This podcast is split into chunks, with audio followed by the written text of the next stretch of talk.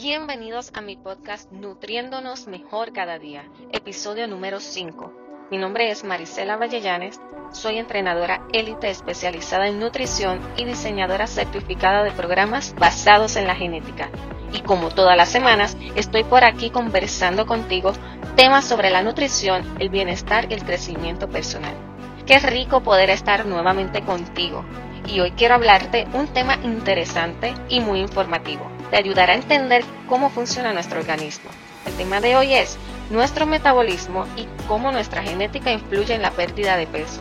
Interesante, ¿verdad? Muchas veces nos hemos preguntado por qué hay unas personas que pierden peso con facilidad. ¿Cómo es que algunas personas pueden comer lo que sea, sin importar la cantidad, la calidad de alimentos y aún así siempre están delgados? Pero, ¿a qué se debe ese metabolismo? ¿Podré tener yo un metabolismo así de acelerado? ¿Te has preguntado eso? Primeramente, veamos qué es el metabolismo.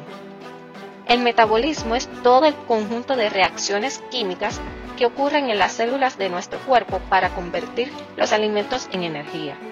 Sabemos que para obtener energía nosotros necesitamos ingerir alimentos. Los alimentos, además de suplirnos vitaminas y minerales, nos suplen energía a través de los carbohidratos, las grasas y las proteínas. Estos son los que nos van a proporcionar energía a nuestro cuerpo. A través de los alimentos estamos incorporando estas fuentes de energía. El metabolismo es el que se encarga de convertir los alimentos que ingerimos en una molécula llamada ATP. Esta molécula ATP significa adenosín trifosfato, la cual está compuesta por una molécula de adenosín, la cual se compone de adenina y ribosa, y tres fosfatos, que es en los cuales se almacena y libera la energía. No obstante, esta molécula por sí sola no nos da energía. Para que nos dé energía, esta molécula tiene que dividirse y ese proceso de división va a proporcionarle a nuestro cuerpo la energía. Ese proceso de dividir los átomos se llama defosforilación y este proceso requiere agua. Por eso el agua constituye las dos terceras partes del peso corporal y es necesaria para el buen funcionamiento del metabolismo celular. Las moléculas son la unión de dos o más átomos y para que sea dividida tiene que ser por medio de una enzima, la cual provoca la reacción química entre ellas. Las enzimas son las encargadas de unir y separar los átomos y cada enzima tiene un nombre según su función.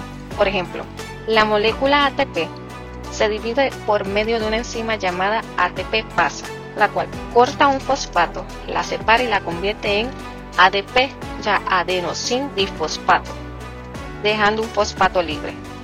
Mediante esa descomposición se produce la energía necesaria para nuestros movimientos. Pero nuestro cuerpo está constantemente en movimiento, por lo cual necesita recomponer este ADP para que se vuelva a convertir en ATP. Ahora el ADP se vuelve a convertir en ATP mediante una enzima llamada ATP sintasa la cual provoca una reacción química que une nuevamente los fosfatos y esta unión se llama refosforidización. Y así sucesivamente se descompone y se vuelve a recomponer. Ese es su ciclo. Ese ciclo se llama ATP-ADP y es necesario para seguir produciendo energía porque si no fuera así, sería limitado y se agotaría estas reservas de energía. Todo este proceso forma parte del metabolismo y su eficiencia va a depender de las reacciones químicas que mencioné anteriormente. Ahora bien, nuestro ADN se encuentra en el núcleo de nuestras células. Es ahí que está almacenada nuestra codificación genética. Por tanto, nuestros genes se verán influenciados en todo este proceso metabólico. Y es por eso que gran parte de nuestro metabolismo depende de nuestra genética. Esto explica por qué hay personas que tienden a perder menos peso que otras o pierden peso de forma más lenta y asimismo tienden a recuperar el peso perdido rápidamente. Y es que hay personas con ciertos genes que son más favorables y otras personas que tienen genes que no son tan favorables como son estas personas que dicen que engordan con tan solo ver la comida. No obstante, el metabolismo de una persona ciertamente puede ser mejorado mediante la alimentación y el ejercicio físico.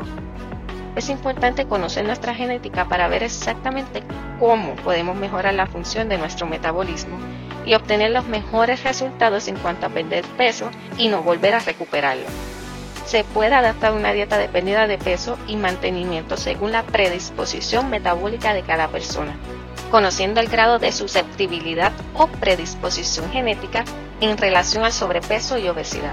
No obstante, es imprescindible que la persona esté totalmente dispuesta a cambiar su estilo de vida para lograr los objetivos deseados.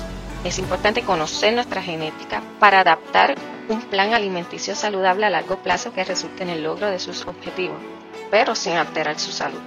Así que si te gustaría realizarte una prueba genética y recibir consejos de salud personalizados basados en las posibles implicaciones de estos resultados, déjame saber en los comentarios o contáctame a través de los medios que te muestro en las notas del episodio. Si te gustan todos estos temas que quiero compartir contigo, suscríbete a mi canal, dale a la campanita y no te pierdas ninguno de ellos. Compártelo con tus amistades en las redes sociales para que también se beneficien de estos contenidos. Recuerda que estaré por aquí cada semana. Si hay algún tema que quisieras que discuta por aquí o si tienes preguntas, no dudes en contactarme. En las notas del episodio te dejo los enlaces de contacto. Si encuentras valor en este contenido, comparte este episodio en tus redes, en tu chat y recuerda dejarme tu reseña. Esto me ayudará muchísimo a seguir motivándome y continuar brindándote información valiosa con el fin de nutrirnos mejor cada día. Gracias por tomar de tu tiempo para escucharme. Te deseo las mayores bendiciones y espero que nos continuemos contactando. Hasta la próxima. Chao.